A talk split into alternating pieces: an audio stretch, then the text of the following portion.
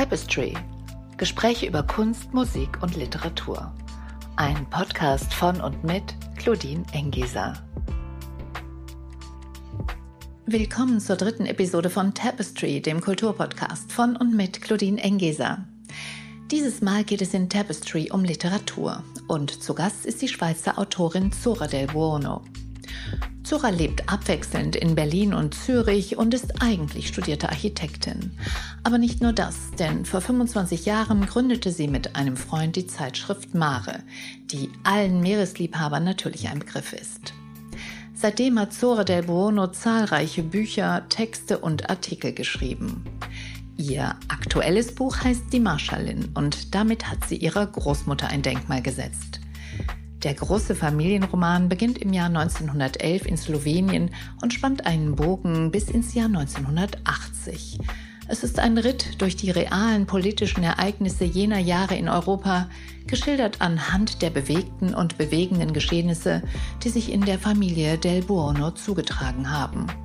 Ein großartiges, ein mitreißendes Buch, das mich wirklich begeistert hat. Ich habe mit Zora über die Entstehungsgeschichte ihres Romans gesprochen, was es bedeutet, den gleichen Namen wie die prägende Großmutter zu tragen und warum sie so eine große Hundeliebhaberin ist. Also viel Vergnügen mit Tapestry und Zora del Buono. Hallo Zora, ich freue mich, dass du jetzt Lust und Zeit hast, ähm, dich mit mir zu unterhalten für meinen Podcast. Und ähm, du bist die dritte, mit der ich jetzt äh, das Glück habe, ähm, mich unterhalten zu können. Und ähm, herzlich willkommen. Ja, danke. Danke für die Einladung. Bist du uns jetzt aus Zürich oder aus Berlin zugeschaltet? Ich bin aus Berlin zugeschaltet und jetzt höre ich gerade, dass hier hinten mein Mitbewohner rumrennt, aber jetzt ist schon wieder Ruhe. Nein, ich bin aus Berlin zugeschaltet, äh, wo ich äh, jetzt gerade, ich bin immer vier Monate in Berlin und vier Monate in Zürich. Das ist so ein Turnus, der sich ergeben hat. Früher war ich äh, erst ganz in Zürich, dann aber 20 Jahre ganz in Berlin und jetzt pendle ich so ein bisschen.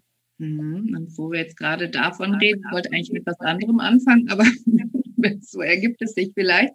Ähm, du bist in Zürich geboren und deine Eltern sind aber äh, aus Slowenien und äh, Sizilien. Nein, ähm, ich bin in Zürich geboren als Italienerin. Mein Vater ist Italiener mit eben dieser slowenischen Großmutter und dem sizilianischen, also mit der, mit der slowenischen Mutter, also meine slowenische Großmutter und dem sizilianischen Vater, hat aber in der, er kam dann als Arzt nach Zürich und hat dort meine Schweizer Mutter kennengelernt. Das heißt, ich bin halb Schweizerin und äh, ja, Slowenin und Italienerin auf der anderen Seite also drei Nationalitäten sozusagen und lebst aber auch in Deutschland, wo dann das. Genau, ich bin genau 1987 nach Berlin gegangen, also noch ein Westberliner Pflänzchen und habe dann noch zweieinhalb Jahre Westberlin gehabt, bevor dann die Mauer fiel. Also ich bin äh, zum Studium nach Berlin gegangen aus Zürich fürs Architekturstudium. Genau. Ah, okay, so ist jetzt der Werdegang. Ich hätte das eben alles ein bisschen durcheinander gebracht wegen äh, deiner Eltern, die ich gerade mit den Großeltern in einen Topf geworfen habe, weil ich ja voll in dieser Familiengeschichte drin bin durch äh, die Lektüre der Marschallin. genau. Ich habe jetzt auch überlegt, ob ich das Nachfolgebuch machen soll, nämlich die Geschichte der Eltern. Also das wäre dann eben dieses 50er, 60er Jahre äh, Zürich. Ähm, äh, italienische Migranten in der Schweiz äh, Thema. Muss ich mal gucken, ich überlege mir das gerade. Absolut spannend. Ähm, genau, und dann können wir jetzt direkt in diese Geschichte eintauchen, weil ich habe von dir ja vorher schon andere Bücher gelesen und ähm, ähm, zum Beispiel ähm, Karnitz Verlangen habe ich Das war das erste. Genau, Big Sue ja. habe ich dann gelesen. Also man kann nicht sagen, dass ich nicht mit deiner Lektüre vertraut bin. Und äh, dann kam, ähm, ich, wir kennen uns ja über Mare. Und genau. äh, jetzt kam dann die Marschallin und das hat mich wirklich ehrlich gesagt total begeistert. Und ähm, ich äh, weiß jetzt natürlich gar nicht, wo ich anfangen soll, äh, dich zu fragen, wie es zu diesem Buch kam und so weiter und so fort, was es mit dir gemacht hat. Aber ich frage einfach das allererste. Zora del Buono, super Name, hast du dir ja nicht ausgesucht, bist gesegnet mit einem tollen Namen, finde ich. Und deine Großmutter um die es hauptsächlich in diesem Buch geht, die Marschallin in Anführungszeichen, heißt ja ebenso. Hat das irgendwie dein Leben geprägt? Ja, bestimmt. Also der Name hat, ich, ich glaube sowieso, dass Namen prägend sind. Man identifiziert sich ja damit und passt in die Gesellschaft rein, in der man lebt oder eben nicht und fällt auf oder eben nicht oder kann sich äh, auf eine, also gerade in der Schweiz mit diesen alten Schweizer Namen, wo man dann weiß, die wohnen schon seit 400 Jahren dort. Und ähm, natürlich war das mit der Zora einerseits mit diesem Del Buono, vom Guten. Das ist so für ein Kind war das natürlich immer irgendwie ganz toll, vom Guten abzustammen. So, das fand ich irgendwie schick. Ähm, aber dieses Zora ist halt, äh, weil ja meine Generation oder unsere Generation sozialisiert wurde mit der roten Zora und ihrer Bande. Das ist ja so äh, natürlich meine volle Identifikationsfigur gewesen. Dieses Mädchen, weil das spielt ja in Kroatien, der Roman, und eben die Großmutter ist slowenisch, der Name ist auch slowenisch, also Zora sagt man ja dort, das heißt Morgendämmerung. Ich bin auch eine Frühaufsteherin. ähm, von daher hat das sicher was ähm, mit einem gemacht, auch in der Schweiz mit diesem italienischen Namen zu leben. Und natürlich war es, dass diese große Figur in unserer Familie, also diese eben die Marschallin, also diese Großmutter, es gibt noch eine Cousine, die gleich heißt wie ich, auch Zora del Buono, die lebt in äh, Bari in Süditalien. Und äh, wir haben sicher, wir drei hatten sicher eine andere Verbindung zueinander durch den Namen. Und bei den Italienern ist es ja ganz wichtig, dass die Enkelkinder äh, den Namen der Großeltern tragen. Also eine Großmutter ist ja höchst beleidigt, wenn nicht äh, das Kind nach ihr benannt wird, das Enkelkind. Und äh, so war das dann auch. Also man musste dann immer gucken, dass mindestens eine Großmutter und eine Urgroßmutter äh, mit dem Namen war. Deswegen tragen eben beide Cousinen, also wir beide diesen Namen. Und das war schon die große Figur. Sie ist, ähm, war die, die von allen bewundert oder eben auch gefürchtet wurde. Und äh, ihren Namen zu haben, war sicher was anderes. Ja. Und hat dich ähm, hat dich die Figur, also die Person Zora del Buono als Großmutter auch geprägt? Ich glaube schon, ja. Auf jeden Fall hat sie mich stark geprägt, weil mich vor allem auch dieses Haus stark geprägt hat, was sie ja entworfen hat äh, und also hat bauen lassen in Süditalien, dieses, diese riesige modernistische Villa mitten in der Stadt Bari und ich habe dann später Architektur studiert, als dieses Haus verloren gegangen war.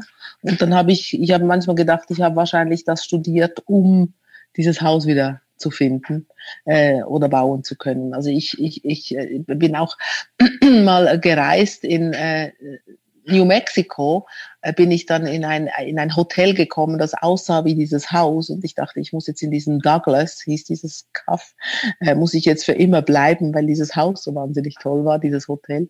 Ähm, das war sicher alles äh, sehr prägend. Mhm. Das Haus, das wird jetzt ähm, recht deutlich oder ausführlich beschrieben, weil es dich natürlich auch so geprägt und beschäftigt hat. Es hat 23 Zimmer, wenn ich mich richtig erinnere. Das hat neun Badezimmer. Das hatte diese unglaubliche Treppe. Dann war das ja auch eine Mischung aus ähm, Wohnhaus und äh, Krankenhaus.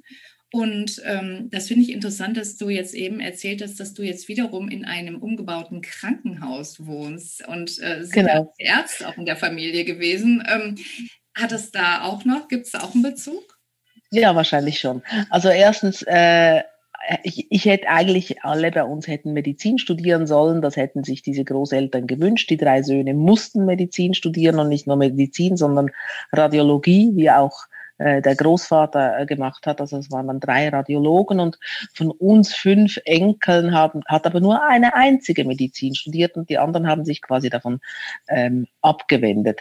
Aber dadurch, dass, also mein Vater starb ja, als ich ein, ein Baby war, acht Monate alt, das ist auch ein Thema dieses Buches ähm, am Rande. Aber äh, meine Mutter, die Röntgenassistentin war, hat in der Schweiz auch immer weiter im Krankenhäusern gearbeitet und ich bin als Kind ganz viel mit ihr im, im Spital gewesen, weil in diesen 60er, 70er Jahren war es tatsächlich noch so, dass man dann Weihnachtsdienst hat sie dann gemacht und ähm, ich bin dann mit für drei Tage und Nächte, weil es damals hieß, ja, sie hat ja keine Familie, keine richtige, also sie hatte ja nur mich, dann kann man ja auch den Weihnachtsdienst machen. So, und dann hatten wir, also ganz oft hatten wir diese Feiertagsdienste, ich sag schon wir. Also ich war dann da als, als Kind dabei in diesen Krankenhäusern Und äh, ich habe das sehr geliebt. Also ich, ich, ich liebe Krankenhäuser. und ich fand auch bei den, vor allem gerade bei der Radiologie dieses Jahr hatte man halt diesen Geruch von dem Entwickler, von den Bildern. Und das ist ja dieser Fotogeruch. Und so roch das Haus in Bari und das mochte ich immer sehr gerne. Und ähm, dass ich jetzt hier wieder in einem ehemaligen Krankenhaus äh, gelandet bin, ist natürlich ein, eine ganz schöne, äh, ein schöner Zufall.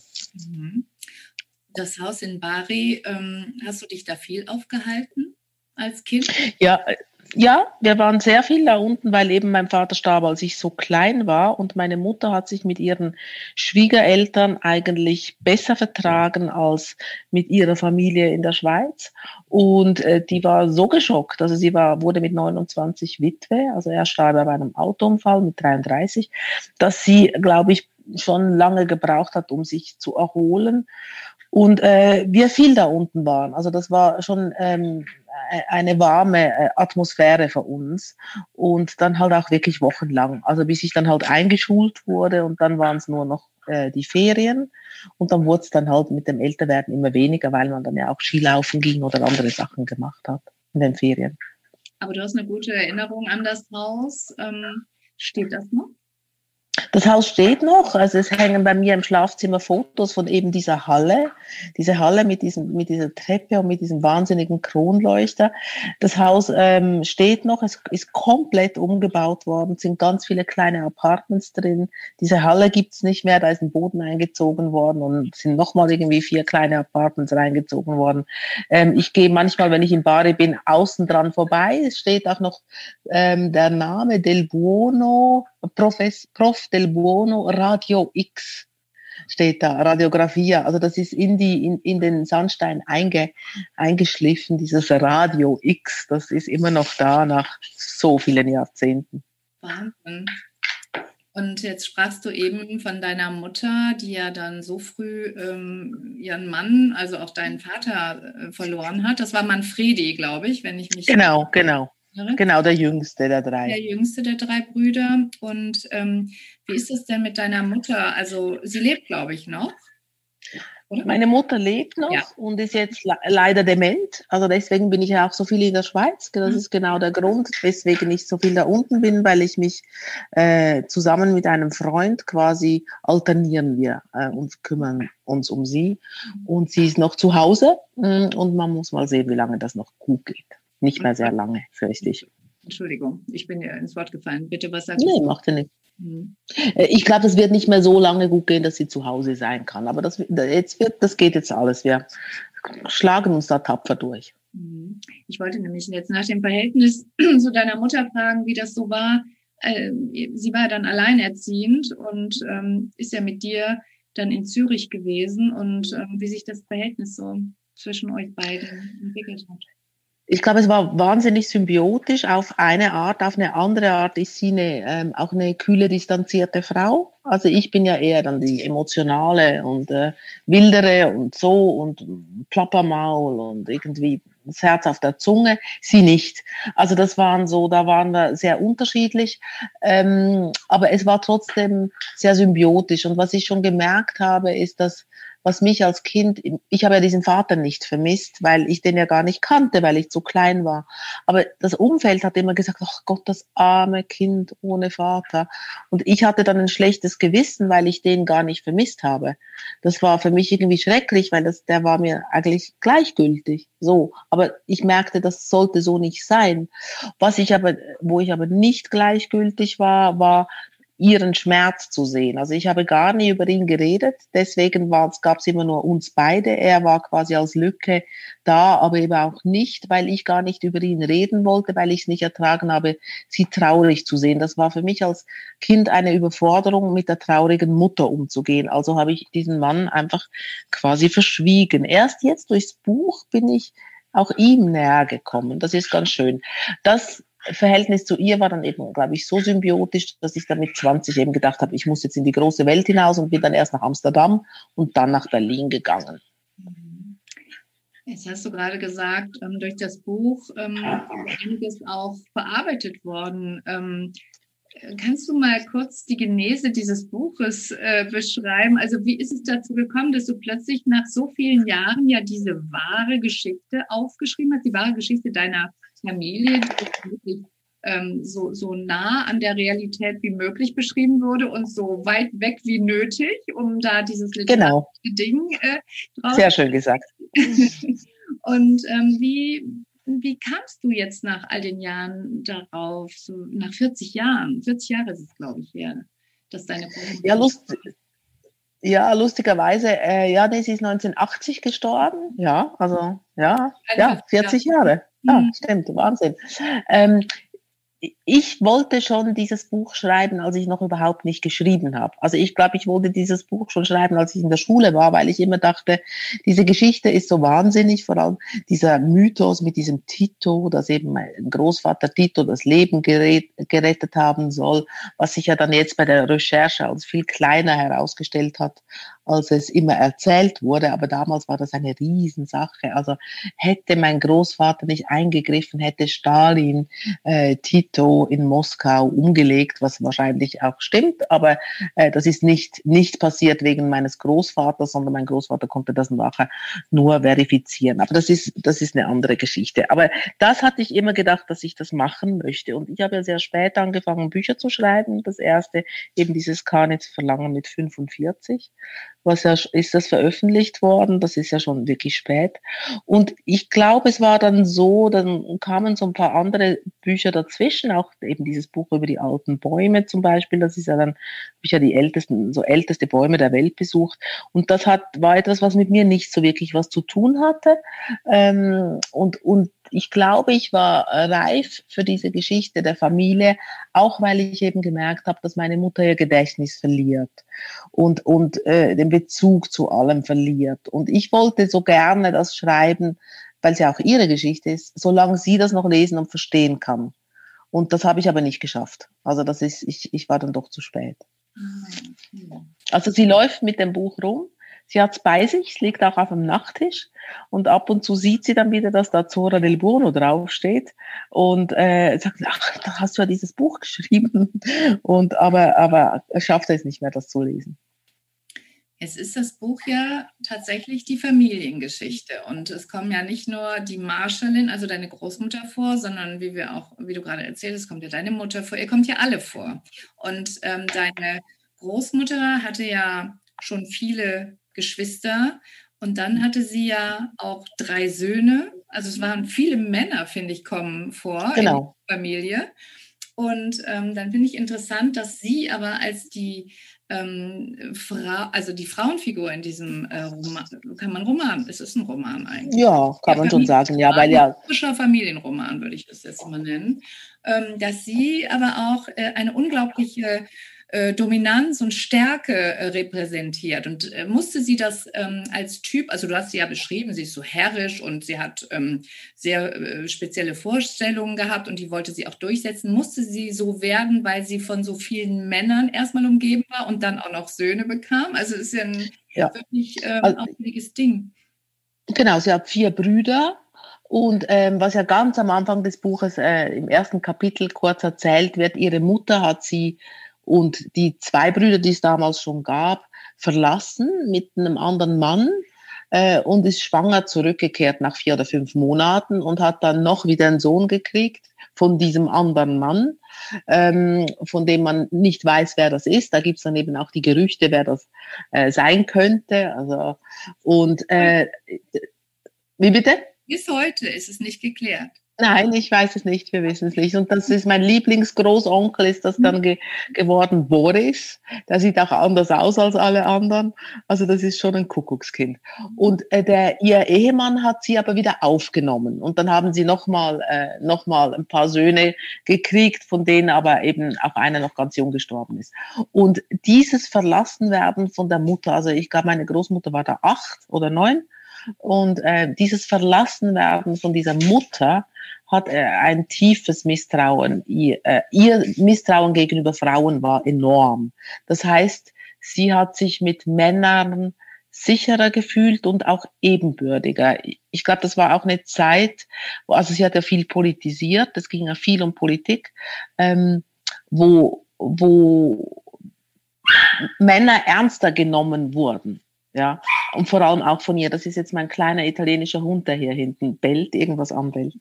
Ähm, genau, die hat, die hat auch, äh, die, die hat lieber mit Männern diskutiert. Also wahrscheinlich wäre sie am liebsten auch ein Mann gewesen, denke ich manchmal. Oder sie hätte das mehr ausleben sollen, indem sie auch einen wirklichen Beruf ergriffen hätte also sie hätte genauso gut Ärztin werden können und nicht nur irgendwie Familienvorstand. Also sie hat sich ein bisschen unter ihrer, eigentlich unter ihren Fähigkeiten ihr Leben gelebt.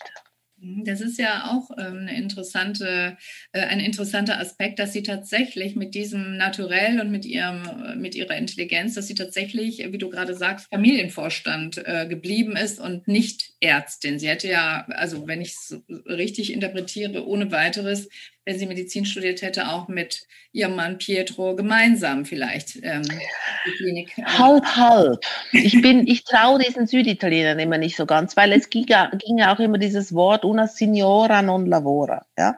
Also eine, eine, eine Dame arbeitet nicht, also eine Frau schon. Das sind dann eben die Bäuerinnen und die Fischerinnen und die Arbeiterinnen. Aber wer sich's leisten kann, da arbeitet die Frau nicht. Das ist schon in diesem Süd, das ist schon ein patriarchalisches äh, System dort unten gewesen. Und er war halt schon Sizilianer. Also ich bin, also er hat auch Freundinnen gehabt, äh, Medizinerinnen, die er sehr respektiert hat. Ich bin mir aber nicht sicher, ob er es bei seiner Frau dann wirklich gutiert hätte.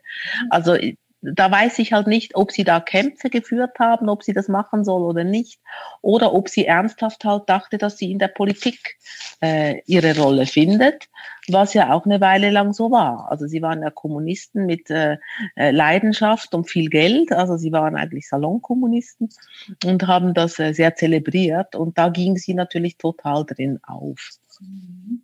Ja, interessant. Ähm äh, interessanter Aspekt. Hatte ich jetzt so gar nicht betrachtet. Ich dachte, sie wäre aus freien Stücken, ähm, also sie hätte das schon machen können eigentlich. Ich denke, sie hätte es machen können, wenn sie es wirklich gewollt hätte, hätte sie sich sicher durchgesetzt gegen ihn. Aber die hat ja auch als junge Frau ist sie in Wien gewesen und hat dort so eine Hauswirtschaftsschule gemacht. Ich glaube, in der Zeit einem großen Haushalt vorzustehen und auch noch eine Klinik und alles, was da, da war, da gab es ja auch Personal und Schwestern und alles, das war natürlich auch schon, das war ja auch schon genug zu tun, so. Ähm, und dann war halt das auch dieser Krieg und, und äh, eben, sie hat ja dann auch mal, wollte sie zu den Partisanen und dachte jetzt wirklich, sie muss jetzt da in die Wälder gehen und Partisanin werden und hat schlussendlich Waffen verschoben. Also so wie ich das dann vernommen habe, hat sie dann schon so äh, Waffentransporte organisiert, was ja auch schon sehr gut zu ihr gepasst hat. In dem Buch geht es ja unter anderem um das Ereignis, was mit einem Kriminalfall ähm, einhergeht und woran ja deine deine Großmutter ähm, äh, oder deine Großeltern beteiligt waren. Und jetzt hast du das Buch nach all der Zeit geschrieben und es fängt ja auch an oder es wird gewarnt. Also eine Tante warnt ja und sagt, ähm, äh, nein, rühr nicht an, an diesem Thema, rühr nicht an diesem Ereignis. Ähm, wie, wie bist du damit umgegangen? Konntest du dich da einfach drüber hinwegsetzen oder gab es da noch andere Warnungen aus dem familiären Umfeld oder äh, ähm, Tipps, lass bitte die Finger davon oder war das Geheimnis, ich nenne es jetzt einfach mal so, du kannst mich gleich korrigieren, war das so stark, äh, der, der Wunsch, dieses Geheimnis zu lüften, dass du bewusst gesagt hast, ich will jetzt einfach mal anfangen zu recherchieren, was wirklich vorgefallen ist? Genau, es war so, also ich habe mit, mit dieser einen Tante, das war eigentlich noch die letzte lebende Person aus einem engeren familiären Umfeld, mit der habe ich geredet und sie hat mir in einer schwachen Minute, hat sie mir dieses sogenannte Geheimnis eben erzählt, hat aber schon, als sie diesen Satz gesagt hat, gemerkt, dass das ein Fehler war. Weil ich natürlich, dann, dann war ich plötzlich hellwach und was war da los? Und habe dann aber so vieles auch verstanden. Es hat sich vieles für mich erklärt. Ähm, wenn eben meine Großmutter immer gesagt hat, tutta colpa mia, also alles meine Schuld. Und ich habe immer nicht verstanden, wovon die denn redet, was denn ihre Schuld ist. Und es ging dann immer um die Rache des Schicksals. Und äh, das Schicksal hat sie eben, man hätte nicht, also sie war ja nicht gläubig, weil sie ja Kommunistin war, aber am Schluss hat sie dann doch nur noch an Tito und Jesus geglaubt. Das war dann schon das. Und dann war halt doch dieses, vielleicht gibt's eine höhere Macht, die uns jetzt bestraft. Und diese ganzen Todesfälle in der Familie, wie eben auch mein Vater, diese Jungen waren dann die Strafe für ihre ähm, schlechten Taten. So, aber das war äh, schon so, dass ich auch gedacht habe, okay, ich schreibe es nicht genau so, wie es war, weil es ist mir doch tatsächlich zu riskant, weil eben diese andere Cousine ja da unten noch lebt in diesem Bari und auch denselben Namen trägt. Und da habe ich gedacht, ich kann ja auch sie nicht in irgendeinem Risiko aussetzen. Ich meine, das ist alles lange her. Das war alles äh, in den 40er Jahren. Es war direkt nach dem Krieg. Äh, ganz Europa musste sich erst wieder zurechtruckeln. Also da ist so viel Gewalt passiert in diesen Jahren äh, 46, 47 ähm, mit Rachegeschichten auch. Äh, und so war das da auch in diesem Süditalien. Und ich habe es dann einfach ein bisschen verschleiert, weil ich dann dachte, das ist schon riskant. Dann habe ich aber, als ich das Buch fertig hatte, ähm, weil es für mich eben so, es war eine Zäsur im Leben dieser Großeltern und ich habe es auch als Zäsur im Text gemacht. Danach kommt eine andere Textform. Und das Ereignis so groß ist es auch nicht, aber es ist doch groß genug, um, um, um eine Familie schon in, ins Wanken zu bringen. Und ähm, ich habe das dann meiner Cousine zu lesen gegeben, da unten in äh, Süditalien. Und ich hatte auch dem Verlag gesagt, es darf in jede Sprache übersetzt werden, nur nicht ins Italienische. Äh, und der erste Verlag, äh, ausländische Verlag, der sich erkundigt hat oder Interesse hatte, war ein italienischer. Und dann dachte ich, oh Gott, oh Gott, oh Gott, oh Gott, das kann ja, das geht jetzt schief. Und dann habe ich das eben dieser Cousine gegeben zu lesen. Sie kann Deutsch, aber halt nicht so gut. Das heißt, sie hat Ewigkeiten gebraucht, bis sie es gelesen hatte. Und ich wurde immer nervöser und dachte, oh Gott, die redet mit mir nie wieder ein Wort und ist total empört. Auch über diese Dinge, die ich geändert habe oder Figuren, die ich reingenommen habe oder andere Figuren anders gezeichnet oder ganz rausgelassen. Und dann hat sie sich aber bei mir gemeldet und hat gesagt, sie fände es ganz wunderbar. Und ähm, sie habe viel geweint, äh, weil äh, ihr Vater der ungeliebte Sohn war. Und äh, ich könnte das auf jeden Fall machen, das sei alles schon so lange her. Das würde doch äh, von diesen Leuten, äh, die damals die Leidtragenden waren, also deren Familienangehörigen würden sich jetzt da nicht an uns rächen. Ähm, weil wir ja auch nicht die sind, die wirklich das Verbrechen äh, begangen haben, sondern halt nur mitschuldig, so, also wir, die Familie. Ähm, ja, und so habe ich dann jetzt gedacht, gut, dann schauen wir mal. Und jetzt wird es ins Italienische, jetzt ist die Übersetzung ist fertig. Ich weiß nicht genau, wann es erscheint, irgendwann nächstes Jahr. Und dann schauen wir mal, was passiert. Also die äh, Zora del Buono, die Cousine, ist das, äh, die ist ja auch Ärztin, hast du am Anfang unseres Gesprächs genau. gesagt. Ne? Okay.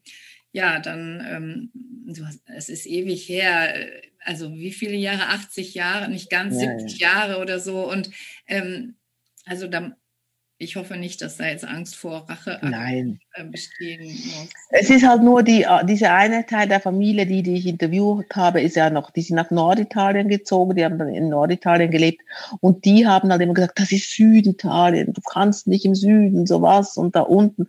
Also das ist halt auch das Bild vom Norden des Südens und, und die, diese beiden äh, Pole da, wie die da miteinander umgehen und was die auch für, für Vorstellungen voneinander haben. Also schauen wir mal.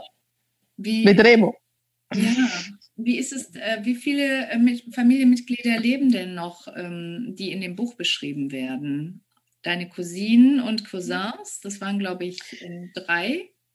Ja, aber die sind ja, wir, wir, unsere Generation kommt eigentlich gar nicht vor. Also nee, das okay. ist ja, also wirklich nur mit einem, mit einem, also Häuslein. Es da lebt außer meiner Mutter tatsächlich niemand mehr. Die Schwiegertöchter sind alle tot mhm. und es ist nur noch meine Mutter. Ja. Mhm. Also konntest du jetzt mit keinem eigentlich mehr über das erschienene Buch reden? Außer mit dieser Cousine und einem Cousin in Slowenien, der ist Schauspieler. Und äh, der, es wird auch ins Slowenische übersetzt und das ist super, weil dann kann ich mit ihm, er hat mir sehr viel geholfen, weil er, beide meine Cousin und Cousinen sind älter und die hatten noch mehr Erinnerungen. Also von daher konnten die mir viele Geschichten noch erzählen. Das war, das war wunderbar. Ähm, deine Großmutter hatte immer äh, dann gesagt, das hast du eben auch nochmal wiederholt, dass es, ähm, die, es gab diese Aufra oder Aneinanderkettung von Auto Autounfällen. Ähm, dass es wie, wie so eine Art Rache wäre für das, was sie gemacht hat. Ähm, hast du da auch noch irgendwas, also bist du da emotional auch noch mit ähm, beschäftigt? Könnte ja. Ja, also ich bin emotional damit beschäftigt gewesen oder ähm, schon, weil es ja schon immer seltsam war, dass in unserer Familie so viele Unfälle waren. Also einfach unproportional viele, also fünf Autounfälle und es ging ja auch in meiner Generation noch weiter. Also meine andere Cousine, deren Lebensgefährte ist äh, gestorben mit 23 in einem Autounfall. Das waren aber, das waren, das waren nicht jetzt, das waren Zufälle, also das waren Unglücke. Das ist jetzt, ich glaube jetzt da nicht an die höhere Macht. Äh, im Gegensatz zu einer Cousine, die eben das sehr, sehr glaubt. Also, dass das äh, wirklich, dass, aber das ist mir, das ist mir zu spirituell oder zu esoterisch. Ähm, ja, ich weiß nicht, aber es hat schon immer daran erinnert, ich glaube, uns alle daran erinnert, wie, wie wir sind schon anders äh, groß geworden, weil wir eben schon als Kinder immer wussten, wie schnell alles vorbei sein kann. Das ist uns immer alles klar gewesen. Dass, und es ist halt, wenn in einer Familie immer nicht die Ältesten zuerst sterben, sondern die Jüngeren. Unter anderem auch ein Kind, ein, ein Zehnjähriges eben von meiner süditalienischen Cousine ist der äh, Sohn gestorben als Kind, äh, ihr einziges Kind. Das war natürlich wahrscheinlich das Schlimmste von allem, was passiert ist. Und das ist einfach so, wo man denkt, das kann jetzt nicht sein, dass das jetzt noch immer so weitergeht. Und äh, diese esoterische Cousine, die meint halt, durch das Aussprechen oder Aufschreiben ist der Spuk dann vorbei. In diesem Sinne kann ich jetzt äh, hoffen, dass der Spuk jetzt vorbei ist. Das ist doch sehr, sehr gut. Eine gute, ein guter Ausblick. Sehr, sehr positiv auch. Genau. Und ähm, du hast, also ich kenne dich als Buchautorin, ich kenne dich aber auch als Mitgründerin der Zeitschrift Mare um nochmal ja. den Sprung kurz äh, hinzuschaffen, den Sprung ins äh, Meer. genau, ins kalte Wasser. Wir sind ja sehr ins kalte Wasser gesprungen damals, weil als wir das gegründet haben, hatten wir ja keine Ahnung von Journalismus und überhaupt nicht. Ja, ich war Architektin und äh, Nikolaus Gelfke war mein Schulfreund oder ist mein Schulfreund. Und äh, wir haben das ganze Gymnasium zusammen gemacht. Also wir äh, kennen uns richtig lang und richtig gut. Und er ist äh, Meeresbiologe. Er hat äh, studiert in äh, Kiel und in Halifax, auch bei Elisabeth Mann, also der jüngsten Tochter von Thomas Mann. Und er hatte die, wie ich finde, immer noch finde, geniale Idee, eine Zeitschrift der Meere zu gründen und hat mir das erzählt und ich war in Berlin und war total begeistert. Also ich war bei ihm dann zu Besuch und wir hatten wirklich diese, dieses erste Brainstorming, was eine Zeitschrift der Meere sein könnte, hatten wir an seinem Kühl, Kieler, an seinem Kieler Küchentisch. Und ähm, ja, und so ging das damals los. Und dann hatten wir eben keine Ahnung, ich die Architektin und er der Meeresbiologe. Und dann haben wir aber Leute gekannt, eine äh, Fotografin, eine Grafikerin, eher ein, ein, Mann aus dem Vertrieb und so. Und dann haben wir uns langsam so reingefummelt und ähm, hatten sehr schnell äh, da wir ja beide Schweizer sind, dieses Du auch im Kopf. Du, das ist die, eine Schweizer Kulturzeitschrift, die monothematisch war. Und äh, das hatten wir dann auch in den ersten Heften tatsächlich gemacht, so eine Monothe also einen dicken Schwerpunkt ähm, zu Blau oder Schweiz oder Eis oder ähm, Musik oder so und aber immer mit dem Meer. Und das, äh, ja, das war sehr aufregend und äh, sehr toll das äh, zu sehen, wie groß das Meer auch ist und wie viel Einfluss das hat auch auf die Geschichte der Menschen und eben nicht nur nicht nur jetzt äh, die Biologie sondern oder die Geologie sondern eben auch wirklich was hat, hat das mehr mit den Menschen zu tun. Und so habe ich dann das Kulturressort übernommen und habe angefangen zu schreiben. Und ich ich wusste ja gar nicht also wir waren beide schlechte Schüler aber gut in Deutsch das hat uns beide verbunden. Unser Deutschlehrer mochte uns auch wirklich gerne, Herr Bachmann. Und ähm, der, ja, ich glaube, wir haben uns beide danach einfach zugetraut. Und ich weiß noch, dass meine erste Reportage, die ich schreiben musste, äh, war in Italien, in Gamolli, das ist bei Genua, ein ähm, Altersheim für Seeleute. Und ich hatte ja, wie gesagt, keine Journalistenschule gemacht. Ich wusste nicht, wie man eine Re Reportage schreibt und habe die dann zuerst gezeichnet hat mir so ein Storyboard gezeichnet. Und ähm, ja, so, und das ging ganz gut. Ich, sie wurde vielleicht ein bisschen zu sentimental. Heute würde ich sie wahrscheinlich nüchterner schreiben als damals.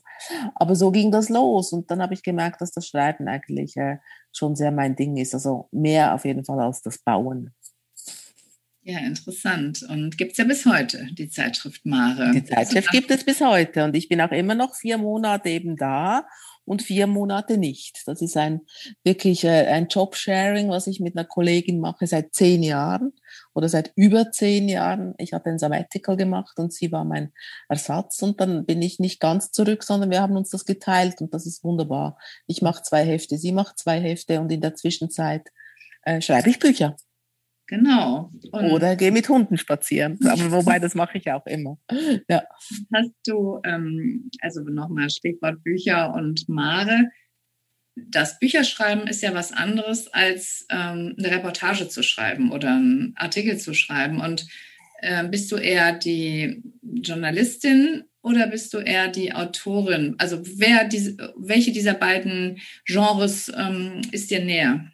Ich war nie die Journalistin. Also ich habe schon am Anfang musste ich ja mit Journalisten in Kontakt treten, kannte ja keinen. Und ich habe immer gesagt, ich bin eine Architektin, die, eigentlich bin ich eine Architektin, die jetzt Redakteurin ist. So.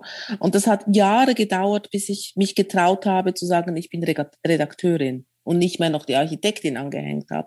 Aber diese Journalistin, so wie ich das bei Journalisten, Kollegen sehe, ähm, die wirklich, ähm, die so sachlich oder, oder mit so einem, auch mit so einem profunden Recherchewissen ihre Texte schreiben, die war ich nie. Also äh, ich war immer eher die, die gerne fabuliert. Und deswegen ist für mich der Journalismus auch schwieriger geworden, weil ich einfach dieses Fabulieren geht nicht da. So, und das, deswegen ist für mich das Romane schreiben einfacher oder stimmiger. Aber ich habe, was ich glaube ich vom Journalismus behalten habe, ist, dass ich in den Büchern gerne kurze Textstellen habe. Also auch Kapitel unterteilt. Das sind dann wieder vielleicht so Längen von einer langen Reportage ist ein Kapitel. Also ich schaffe das dann auch nicht, jetzt in einem Schnurz, wie man in der Schweiz sagen würde, das alles durchzuerzählen. Ich liebe Miniaturen, ich liebe äh, kleine Aspekte und dann von der anderen Seite wieder beleuchtet. Das ist sicher was das Journalistische, was in der Literatur noch drin ist. Und was sicher auch ist, äh, die Recherche draußen, also äh, in die Welt hinausgehen, mit Leuten reden, Sachen angucken, sehen, wie es aussieht, wie es riecht, wie es schmeckt, äh, was ähm, die, die Welt versuchen zu sehen. Das ist mir von der, von der Reportage geblieben. Also nimmst du mit allen Sinnen alles auf und äh, formulierst es dann und lässt genau. den Text reinfließen sozusagen. Genau. Mhm. Und ich versuche das aber auch jetzt im, im, Journalismus natürlich immer noch, also ich, das, das, ist schon auch immer noch schön, das zu machen, weil man geht hin und, und macht ein Thema, taucht da total ein und das geht aber halt viel schneller. Also, aber mir ist das Buchschreiben ist für mich eigentlich eine gute äh, Zeitspanne. Also bei der Architektur, das dauerte mir immer alles zu lange, weil mit so einem Gebäude bist du von der Planung bis zum, bis dann diese Leute da, die die ganzen Gewährleistungen hast, das dauert Jahre. Und das war mir zu viel. Das hat mich zu sehr, äh, das ist nicht meine Zeitspanne. Also vielleicht ist auch sogar mein, bei den Büchern ist ja immer die Frage, welches ist das Lieblingsbuch? Und äh, ich würde wahrscheinlich jede Woche ein anderes sagen, aber eins, was ich wirklich äh, immer gerne mochte, ist, das ist bei Mare auch erschienen, das heißt 100 Tage Amerika. Und da bin ich die gesamte Ostküste entlang gereist, von Neufundland bis Key West. Ähm, und auf, mit dem Thema Immigration habe ich mich da so ein bisschen beschäftigt. Und das hat mir sehr gefallen. Das sind kleine Häppchen, aber es gibt doch ein großes Ganz. Und, und das ist, glaube ich, sehr mein Genre. Ich würde also gerne wieder solche Reisebücher äh, machen, werde ich auch.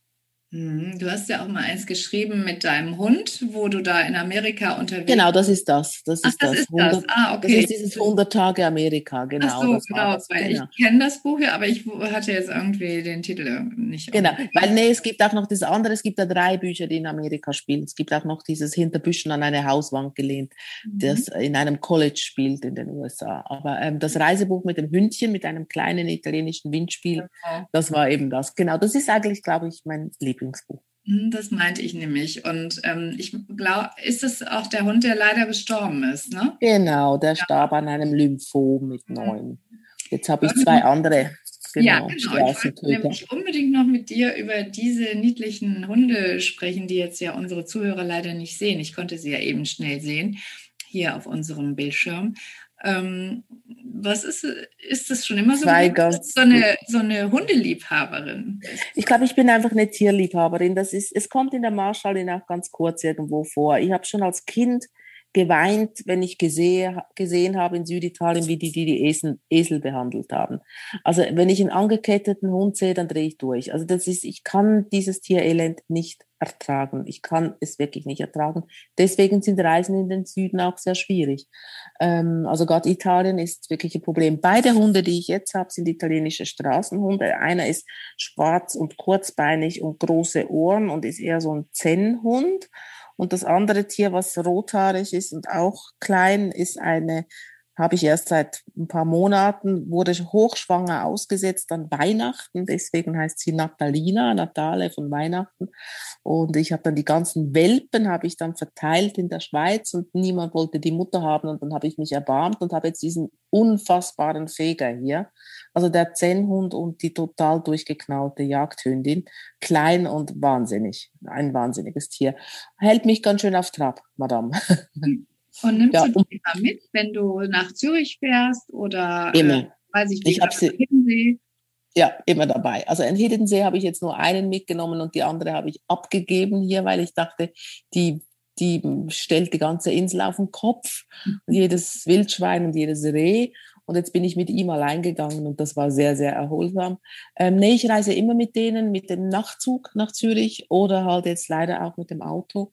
Und ähm, ja, so, genau. immer jemanden dabei. Sehr gut. Ja, mit Blick auf die Uhr würde ich sagen, wir müssen leider zum Ende kommen, obwohl das so spannend ist, dass wir das vielleicht bitte unbedingt fortsetzen, weil die letzte Frage ist natürlich klar, du hast die eben schon am Anfang beantwortet, aber oder ich weiß nicht, ob das auch stimmt. Du hast eben gesagt, du willst vielleicht einen, einen äh, Roman über die junge Generation der Del Buonos schreiben. Ist das dein nächstes Projekt tatsächlich? Ja, es, es könnte sein. Also ich, ich fange jetzt gerade an, darüber nachzudenken und ich brauche ja, ähm, also was die Leute immer sagen, weil ich von der Architektur herkomme, baue ich ja erst das Gerüst. Also ich brauche wirklich jetzt ein Gerüst oder ein, ein Skelett ähm, das heißt auch eine Idee von Plot. Ich mag Bücher mit Plot, also ich will jetzt den Plot erst haben. Und ähm, ja, ich denke, es wird äh, um diese 50er, 60er Jahre Italien, Schweiz gehen. Und ähm, auch um das, was macht vielleicht das, muss gar nicht meine Geschichte sein, aber was macht das, wenn eben jemand so jung stirbt, mit, den, mit denen, die überleben. Mhm. Und ähm, ja, ich denke, das könnte in die Richtung gehen. Und jetzt muss ich ganz viel mit den Hunden spazieren gehen oder auf Liegestühlen rumliegen und dann kommt die Idee. Ich, ich weiß, es kommt, die kommt dann einfach irgendwann beim Spazierengehen. Die kommt ja nicht, wenn ich da sitze und drüber nachdenke, sondern sie fliegt einem ja irgendwann zu. Und ähm, so war das mit eigentlich jedem Buch. Also auch mit dieser Novelle Gotthard, die da im, im Tunnel spielt, in diesem neuen, jetzt in diesem längsten Tunnel äh, der, der Welt, Eisenbahntunnel, 57 Kilometer. Da gab es einen Satz von einem Freund, der Tunnelbauer ist, äh, der, den, der gesagt hat, und wo alle plötzlich hingehört haben. Und da dachte ich in dem Moment, wow, ich muss ein Buch über Tunnelbauer schreiben. So, also es gibt immer so ein Ding und dann war schon klar, wie es eigentlich werden soll. Und dann befolgst du diese Idee und da wird dann irgendwann was draus. Genau so. Und ich fange immer bei den Büchern tatsächlich, ich bin eine von denen, ich fange vorne an und höre hinten auf. Also es ist nicht so, dass es gibt ja Leute, die schreiben irgendwie und setzen das dann zusammen oder streichen ganz vieles wieder raus, ganze Kapitel oder schreiben um. Das ist bei mir nicht so. Ich fange ganz brav vorne an und arbeite mich bis nach hinten durch. Ja, super. Ja, ich kann es nur empfehlen ähm, oder kann den, den Zuhörerinnen und Zuhörern jetzt nur empfehlen, dieses Buch, also jetzt hier die Marschallin äh, vor allem, weil es gerade aktuell ist zu lesen. Und das hat, ist total aufgegangen, dass du brav von vorne bis hinten durchgeschrieben hast, weil es macht so viel Spaß, dass man es immer weiterlesen will. Also es ist ja kein, kein schmales Bändchen, ne? Das, äh, wie viel hat nee. es? Guck mal, das hat 380 Seiten, das Buch. Und ähm, da ist man schon eine Weile mit beschäftigt. Aber es ist so spannend, es ist so vielschichtig. Also ich mache jetzt einfach mal ein bisschen Werbung dafür. Ich finde es einfach toll. Super. Gut, das freut mich sehr. Ich habe auch versucht, das spannend zu gestalten. Ist, ich möchte auch, dass die Leute nicht sich langweilen, wenn sie Nein. das lesen. Also das Gegenteil ist, glaube ich, der Fall. Liebe Zora, es hat wahnsinnig Spaß gemacht, mit dir jetzt hier zu sprechen. Ich hoffe, du hattest auch ein bisschen äh, Spaß von dir zu erzählen. Und ich hoffe, du kommst bald wieder. Und ähm, ja, dann äh, würde ich sagen, jetzt kommt der Podcast online und wir finden neue Termine. Vielleicht kommst du auch mal nach Köln zu einer Lesung. Und, das wäre schön. Super, dann sehen wir uns. Das wäre schön. Ich war einmal in Köln auf einer Lesung und das war ganz toll.